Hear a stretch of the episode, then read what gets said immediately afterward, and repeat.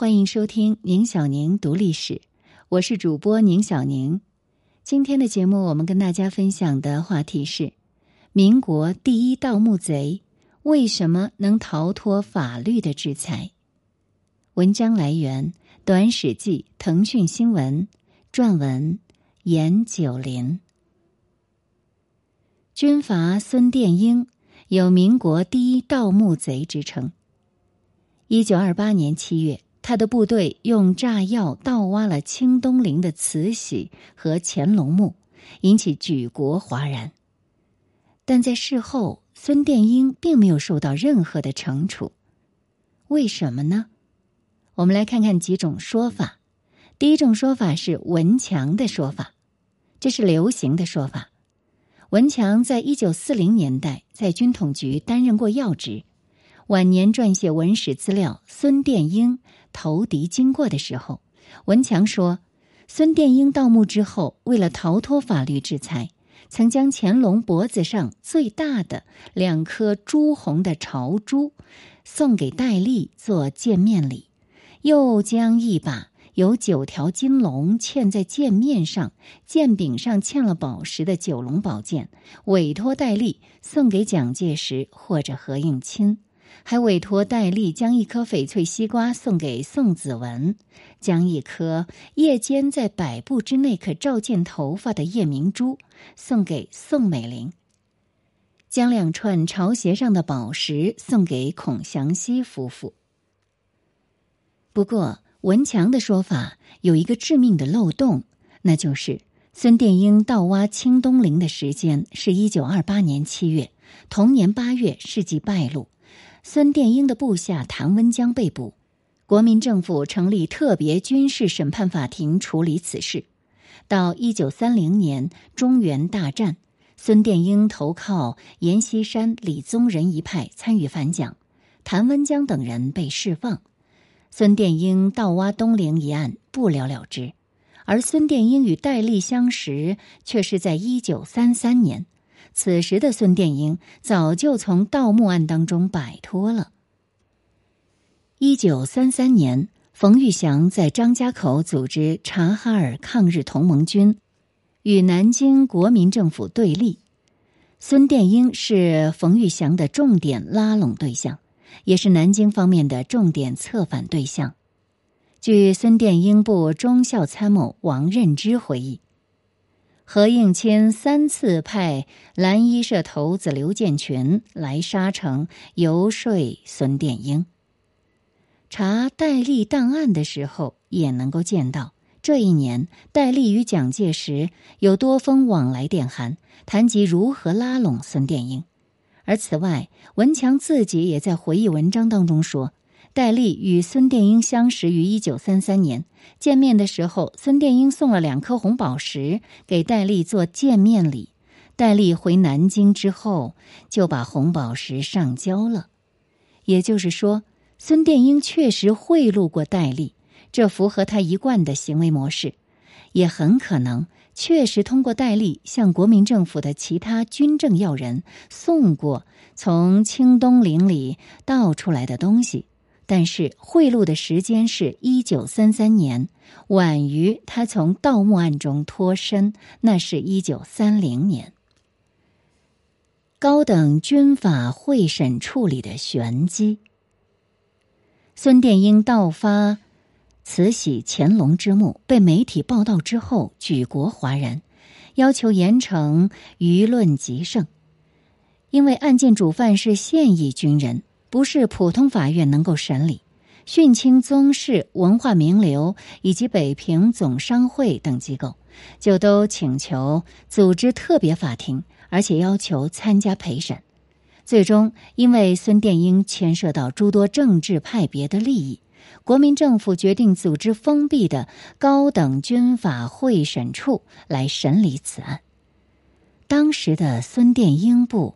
在名义上属于蒋介石的第一集团军，孙殿英部原来是张宗昌的直鲁联军的一份子。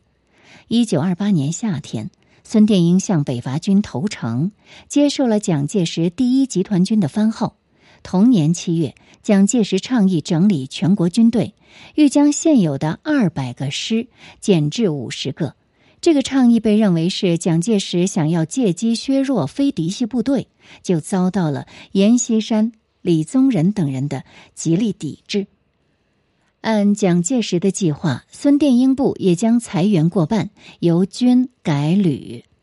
孙殿英对部队裁员的事情非常抵制，对蒋介石的观感很不好。但蒋介石派在北平的代表何成俊立场强硬。对孙殿英明言：若不肯整编裁兵，则将停发孙殿英部的粮草与饷弹。孙殿英铤而走险去盗发皇陵，正发生在各方势力因裁军之事而互相角力期间。当时主政北平的是担任北平卫戍总司令的阎锡山。盗墓案发生后，很自然的成了蒋、冯、阎、桂四大集团军之间的一个重要博弈点。而组织特别军事法庭是阎锡山的主张。代阎锡山坐镇北平的朱寿光，他是卫戍司令部参谋长，最初拟定的审判官人选就包括了杨杰，第一集团军总参谋长，冷玉。第一集团军第四军团总指挥部总参议等人，这些人全都属于蒋介石的第一集团军。阎锡山这样安排，是想将蒋介石推入一种进退维谷的困境。如果审判结果对孙殿英有利，蒋介石必然会受到舆论的猛烈攻击；如果审判结果对孙殿英不利，阎锡山等人也乐见孙殿英。恨上蒋介石，与之分道扬镳，而南京方面洞悉了阎锡山的这个用心，所以在接到朱寿光关于审判官人选的报告后，立即以中央政府的名义指示必须由各集团军派员充审判官。于是，最终方案就变成了蒋、冯、阎、桂四个集团军各出一名审判官。审判长由阎锡山派系的商震担任，理由是事情出在阎锡山第三集团军的控制地区。那么，孙殿英是如何逃脱法律惩罚的呢？民国将领丁志磐早年与孙殿英同属直鲁联军，他比较了解直鲁联军内部的一些事情。据他披露，一九二八年六月份。蒋介石派了何成俊前去与直鲁联军的高级将领徐源泉接触，试图促成徐源泉接受第一集团军的番号，投入蒋介石的阵营。徐源泉表态同意，但是为了追求利益最大化，他与孙殿英等人脚踩两只船，同时也在与阎锡山接触，而且决定。暂时先接受阎锡山的第三集团军第十一军团的番号，直到一九二八年七月，何成俊抵达北平，丁志磐部与孙殿英部才转而正式接受第一集团军第六军团的番号，被置于徐源泉的麾下。随后呢，就发生了裁军事件与盗墓案。这种脚踩两只船的做法。给了孙殿英很大的活动空间。据丁志磐讲，高等军法会审处成立后，孙殿英送了很多珍奇珠宝送给冯玉祥、阎锡山等人，但有没有送给徐源泉？因我在军中带兵，并不清楚。徐源泉身为孙殿英的直接上司，当日多次替孙殿英向外界辩解。称盗墓者是土匪，孙殿英的宝物是剿匪所获战利品。但是徐源泉曾命令孙殿英向北平卫戍部交出金银器物、珠玉玩具等二十七包，这让孙殿英对徐源泉很不满，觉得徐源泉没有尽力保护他。不过，孙殿英的这些活动是不可能生效的，原因很简单。对冯玉祥、阎锡山等人来说，判孙殿英无罪，最多不过是让孙殿英率部投靠自己罢了；而判孙殿英有罪，同样也能做到这一点。因为最终的判决书会呈送给南京国民政府核定，才能正式生效。而对孙殿英来说，南京国民政府等同于蒋介石的第一集团军。一九二九年六月，高等军法会审处对外界释放消息，宣布已经完成东陵案的终审，卷宗及判决书被送往南京。据《申报》当日的报道，该判决书主张判决主犯孙殿英等七人以死刑，无期徒刑者二人，其余悉处有期徒刑。也许是早都预料到了。高等军法会审处会做出这样的判决。一九二九年春，徐源泉部奉命南下的时候，孙殿英率部选择了离开。据丁志盘回忆，我部在北方过冬后，就于民国十八年春调回南方。由于孙殿英仍存离心，我们对孙殿英部严加注意。当时我们和孙部分东西两路走，令孙从东路走到山东禹城附近渡河，意思是说，你若愿意跟我们到南方来，就渡河；不来就算了。结果孙殿英就停在山东平原不渡河，双方即在此分道扬镳。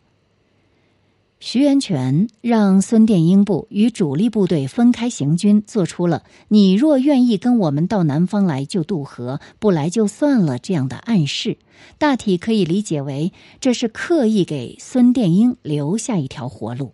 否则的话，徐源泉大可以主力部队挟持孙部一同南下，而孙部南下进入第一集团军控制区域的结果是什么呢？必然就是被分割瓦解。待高等军法会审处作出判决之后，孙殿英大概率是难逃一死的。让孙殿英部与主力部队分开行军，既是为了便利孙部的脱离，也是为了在孙部脱离之后，可以比较好的向南京方面交代。孙殿英脱队的时间是一九二九年春。高等军法会审处将审判的卷宗与判决书送往南京的时间是一九二九年六月。这个时候，蒋冯阎贵之间已是剑拔弩张，第一次中原大战即将爆发。留在北方的游军孙殿英部成了各方力量拉拢的目标。南京方面不愿意刺激孙殿英，使其彻底倒向阎冯贵的阵营。所以，对判决书迟迟没有做出核定。被关押在北平陆军监狱参与盗墓的孙殿英部将领谭温江等人，也在阎锡山等人的授意下，后来被悄然释放。民国第一盗墓贼就此逃脱了法律的制裁。